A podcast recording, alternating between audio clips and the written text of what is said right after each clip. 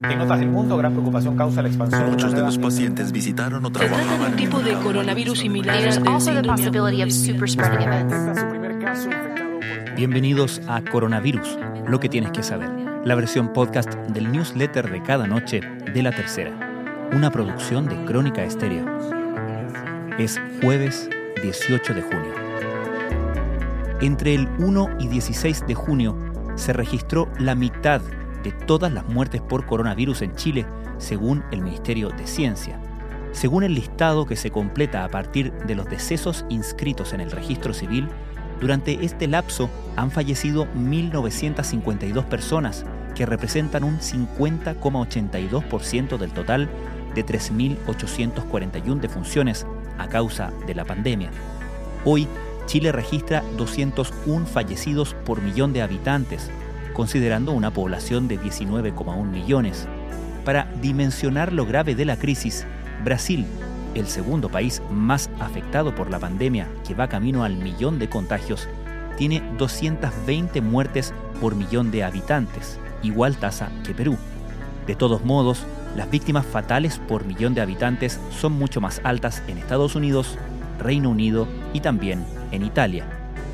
Mientras los casos en nuestro país ya suman 255.103 con 4.475 nuevos contagios diarios, el presidente Sebastián Piñera promulgó un proyecto que endurece las sanciones a los infractores de las medidas sanitarias, desarticulando la ofensiva de la oposición por llevar la iniciativa al Tribunal Constitucional. Al mismo tiempo, la vocera Carla Rubilar dijo hoy que nunca en este país se pensó en una inmunidad de rebaño. Sin embargo, aquella idea fue defendida en su momento por el entonces ministro de Salud, Jaime Mañalich. Estas son algunas de las informaciones que destacamos en la cobertura de la tercera a la crisis del coronavirus. Fuerte y claro, ese es el mensaje que pretende dar ahora el gobierno a quienes incumplan las medidas sanitarias. Según dijo el presidente Sebastián Piñera, estas personas no tienen derecho a comprometer la vida y la salud de los demás por su conducta irresponsable y egoísta. Los médicos, enfermeras, el personal de salud y los científicos que están en terreno han puesto en riesgo sus vidas para salvar a los enfermos. Desde que se detectó el nuevo coronavirus en Chile, una de las tareas del Instituto de Salud Pública ha sido realizar una vigilancia genética del genoma del SARS-CoV-2 y para ello ha utilizado tecnología de secuenciación genética de última generación. 33 exministros y ex subsecretarios de ambos gobiernos piñeristas firmaron el texto publicado en el Mercurio el martes, en el que culparon exclusivamente a la oposición por la salida de Mañalich del Minsal justo cuando se había firmado el acuerdo. Pero otros 28, a quienes se les compartió la carta en un grupo de mensajería que administra el presidente, no la suscribieron. Más de un millón y medio de trabajadores de zonas en cuarentena cuentan con permiso único colectivo exclusivo para empresas y trabajos esenciales. Según datos entregados por la Dirección de Orden y Seguridad de Carabineros, 64.856 empresas solicitaron el documento para 1.520.826 empleados.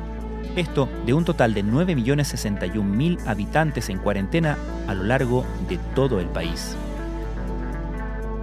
¿Qué hicieron Italia y España para aplanar la curva y comenzar el desconfinamiento?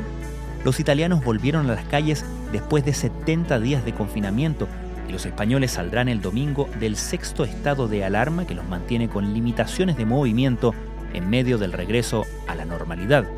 Las multas para quienes no cumplían con las medidas fueron claves. ¿Y después del COVID-19 qué?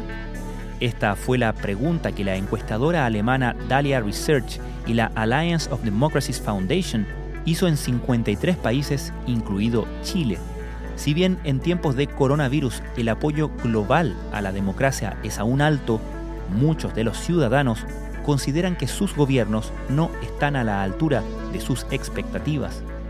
El estudio también detalla la evaluación de la gente a la respuesta de sus autoridades frente a la pandemia. Aunque la constante exposición a las pantallas sea algo que comenzó mucho antes de la cuarentena, es innegable su incremento.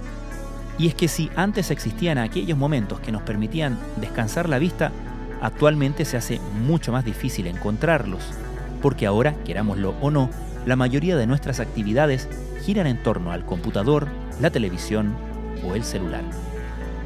Esto fue Coronavirus, lo que tienes que saber, la versión podcast del newsletter de cada noche de la tercera.